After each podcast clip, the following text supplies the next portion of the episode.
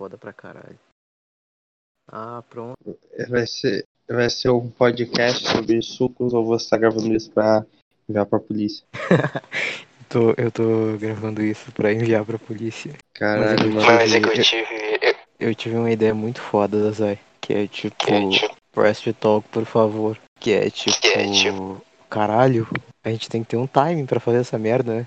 Ah, foda-se, vai ir assim de qualquer jeito. Mas então, eu tive um pensamento que é muito foda, que é tipo, tá ligado que tem, tipo, comunidades de RPG, de websexo e pá. E tipo, as pessoas nessas comunidades, elas criam um personagem. E este personagem quer coisas e tipo, essas coisas são fixas no personagem deles o dia inteiro. É por isso que eu te mandei aquela mensagem putas da hora do almoço. E, e sério, cara, é meio-dia, tá calor pra caralho. Quem é que quer dar o cu? É uma pergunta muito sincera essa. Por que, que você entrou numa comunidade de websexo? Como que você sabe das Eu não entrei em uma comunidade da Zai. Eu já criei uma. Eu Eu- convivi em várias durante, tipo, muitos e muitos e muitos anos da minha vida. Você é doente, hein? Sim, é, é exatamente esse o propósito.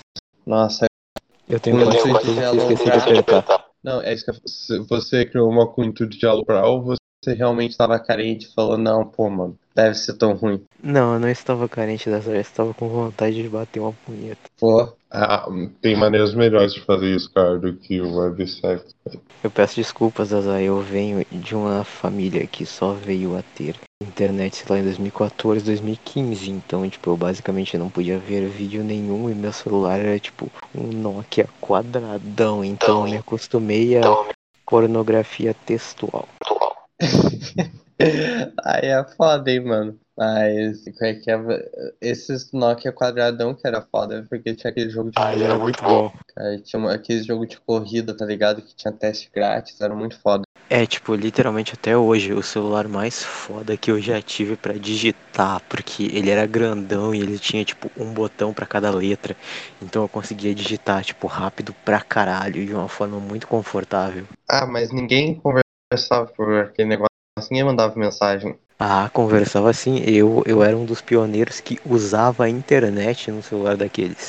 Pra mim, a internet, esse celular sempre foi invenção da. Cortou. Pra mim, esses, a, esses, a internet nesses celulares era tudo invenção da mídia, tá ligado? Porque tinha aqueles aplicativos de Facebook que ninguém conseguia acessar, daí tinha que colocar a, o, o URL do site, era um bagulho muito escroto. Não conhecia ninguém que usava. Ah, cara, eu usei aquilo durante anos, tipo, sei lá, baixava música e usava eh, redes sociais e baixava joguinho pra ficar jogando. Pô, mas seu era mais avançado que o meu, eu tinha aqueles Blackberry, só tinha o joguinho da cobrinha. Ah, mas era BlackBerry também. Era tipo um Nokia de 2011, tá ligado? Não, cara, mas sei lá, Tá cortando, eu Então, tenho quase certeza que é erro teu. é erro meu, mano, que é muito. Mas o meu também era Nokia de 2011, não tinha esses negócios de baixar música, ou eu que não sabia fazer, mas sei lá, mano, eu era muito criança, eu só usava o celular pra fugir da aula, porque, sei lá, eu, eu, eu tava, eu fui dizer que tava com medo da aula, daí eu ligava pros meus pais e eles iam me buscar. Ah, eu já te contei que nisso, uma vez. É. Foi, eu acho que a minha primeira experiência com esse tipo de coisa. Eu tinha, tipo, sei lá, 10 anos e eu tava mandando uns papos pra uma mulher de, tipo, 30. Não, você nunca me contou isso, cara, como assim? É, meio que É, que- existia um WhatsApp artificial chamado Chat W. Então, por sei lá, um mês e pouco, o meu eu de tipo 10 ou 11 anos mandou uns caô e estava praticamente web namorando uma mulher que tinha tipo, sei lá, 33 anos e era uma cozinheira. É que eu menti, que era tipo que era tipo. um pai solteiro. Você era criativo, pelo menos. Eu. Não, você, ainda você entrou nesse site perguntando, entra clicando naqueles anúncios, tipo, estou solteiro e a 3 km de você. Não, cara, era tipo uma interface de chat da Vivo feita só tipo por SMS e tal. E era tipo uma sala de bate-papo gigante. Hum. Eu, eu conheci todos os, os, é os alternativos à internet para entretenimento que uma operadora de celular pode te oferecer. Cara, isso é muito foda, mas é muito perturbador. A Vivo apoia relacionamentos extraconjugais. Por acaso você não entrou em nada no Orkut também, né? Não, cara, no. Eu não entrei na, na época do Orkut porque, sei lá, tá ligado? Eu acho que o Orkut tinha morrido na época, alguma coisa assim. E tipo, eu até cheguei a usar o Orkut uma vez e o MSN, mas era tipo, sei lá, tá ligado? No computador do meu tio. E nem era aqui em casa, era na casa da minha avó. Então, tipo, eu basicamente só usava o Orkut porque tinha uma extensão dele que deixava jogar joguinhos de navegador e eu ficava jogando um jogo muito ruim do Danny Phantom. Erro.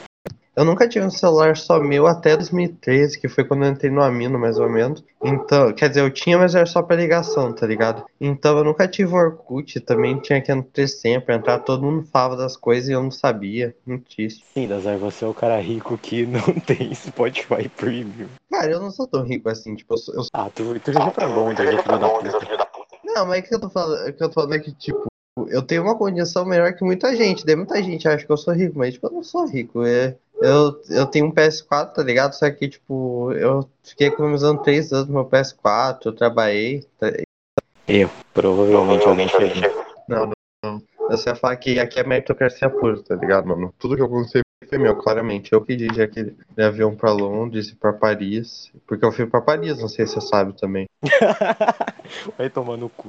Cara, inclusive tem uma coisa muito engraçada que tipo, ninguém sabe, mas, tipo, quando eu fui pra Londres, sabe aqueles cabine telefônica que tem no filme? Então, lá é cheio de bebida e número de prostituta, não é limpo. Daí, tipo, uma vez o meu pai e eu saí mandando na rua pra comprar um chip, daí, tipo, eu tava muito triste. Eu liguei pra uma prostituta, eu peguei um papel desse, levei pro quarto, liguei pra prostituta e desliguei.